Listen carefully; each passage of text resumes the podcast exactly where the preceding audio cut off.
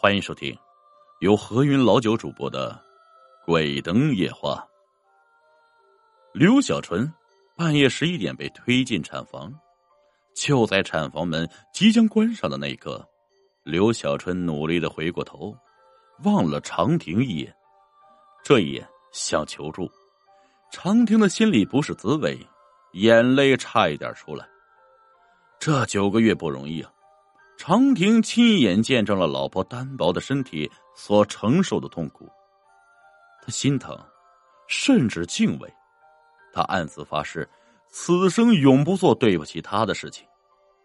产房不允许男家属进入，隔着几道门，里边的情况看不到也听不到，只能在门外来来回回的踱步。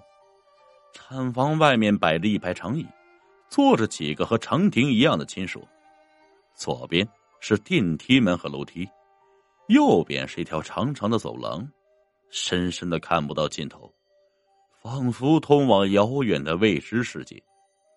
三个小时过去了，没有任何的消息。疲惫的长亭在长椅上坐下。冬日的午夜，窗外黑漆漆的，什么也看不到。楼里的灯光仿佛也不那么亮。等在长椅上的家属都不出声。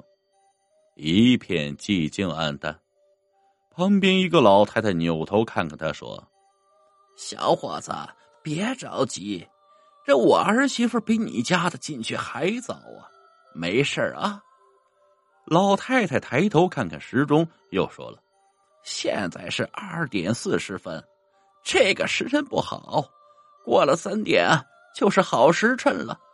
看样子啊，咱们两家都得等到好时辰。”长亭点了点头。两点五十一分，长亭恍恍惚惚觉得走廊那边有人走动，扫了一眼，远远的看到一个人从走廊黑暗的尽头走出来，走得很慢，脚步有些拖沓，似乎腿有些毛病。长亭没在意，他低下头继续熬时间。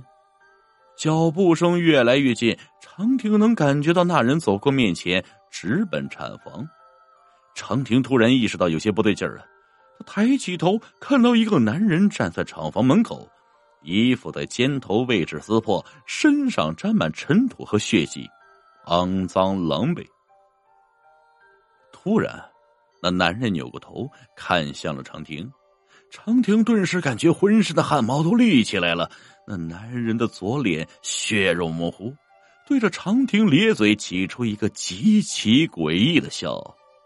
嘴里是白森森的牙齿，左脸的烂肉因为笑容的牵动渗出紫红色粘稠的血。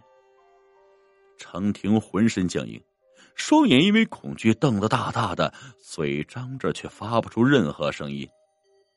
长亭知道这个人是谁，那人诡异一笑，如闪电击中长亭，记忆里那个最黑暗的角落被闪电惨白的光照亮了。两年前，也是冬天，长亭陪一个客户吃饭，这客户出奇的能喝酒，一直喝到半夜。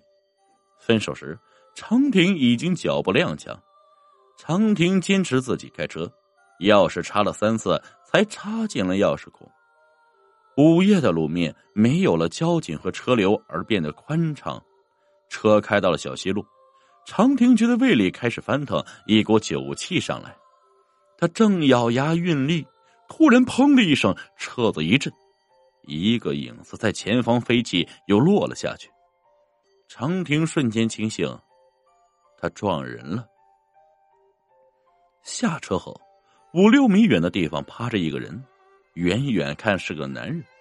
长亭战战兢兢的走过去，心里盼望着男人站起来，拍拍衣服说：“没事儿。”然而，一直到他走近，那男人趴在地上一动没动，四肢以奇怪的姿势摊开，左脸着地，一滩血正从头部下面慢慢扩大。完了！长亭顿时浑身冷汗，醉酒驾驶肇事死人，他知道这是什么结果。抬头看看四周，一个人影也没有啊！长亭一跺脚，上车。一踩油门，消失在路的尽头。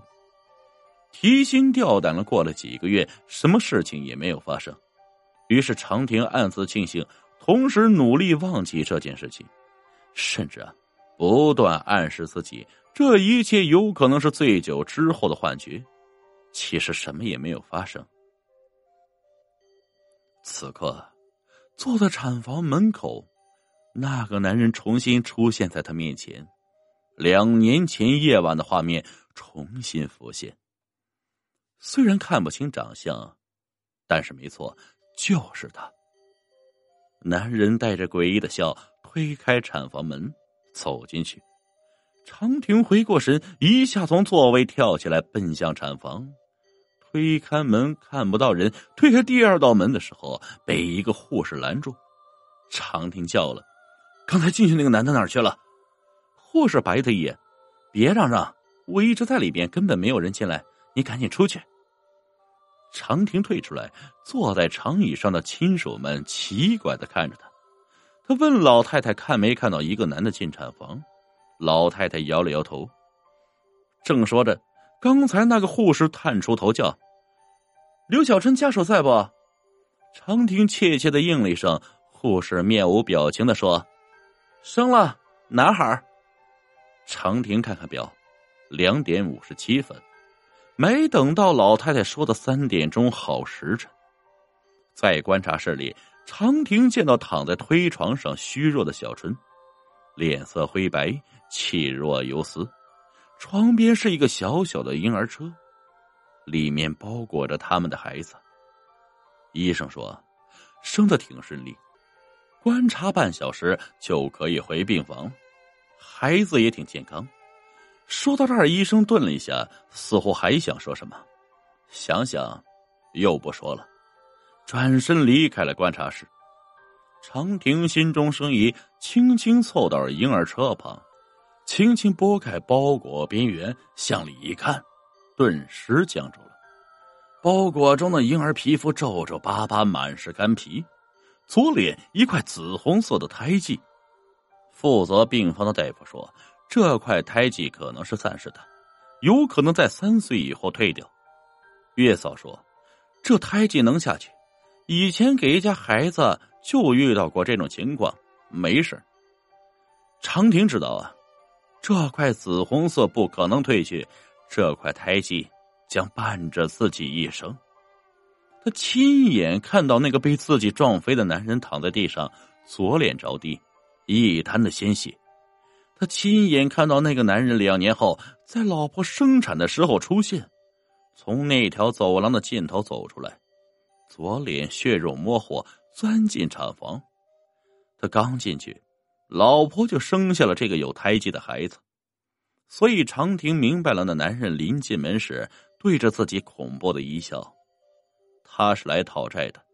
他整整等了两年，那襁褓里的婴儿不是自己的儿子，是那个午夜的冤魂。